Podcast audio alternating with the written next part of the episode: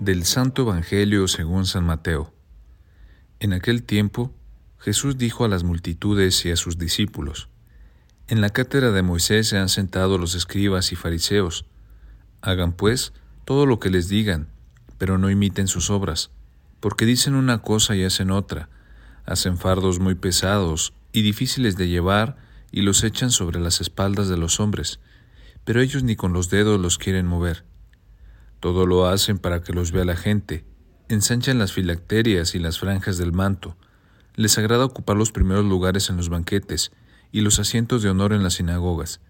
Les gusta que los saluden en las plazas y que la gente los llame maestros. Ustedes, en cambio, no dejen que los llamen maestros, porque no tienen más que un maestro y todos ustedes son hermanos.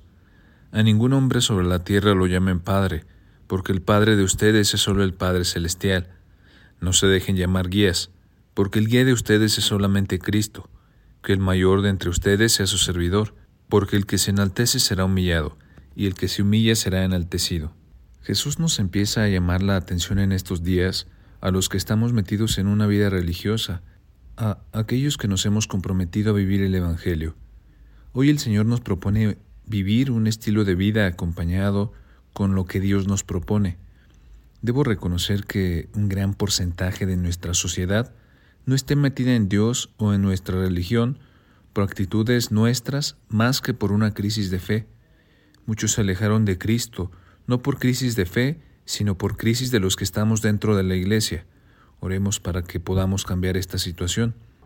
¿Cuántas veces atamos cargas en los otros? La más pesada es lo que yo llamo cargas de conciencia, en donde buscamos llenar de culpa al otro y hacerlo sentir condenado.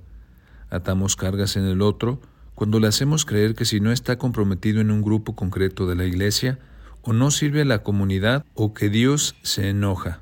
En fin, ¿cuántas veces hacemos que las cabezas de otros exploten en vez de emitir tranquilidad y cercanía en Dios? Solo Dios es grande.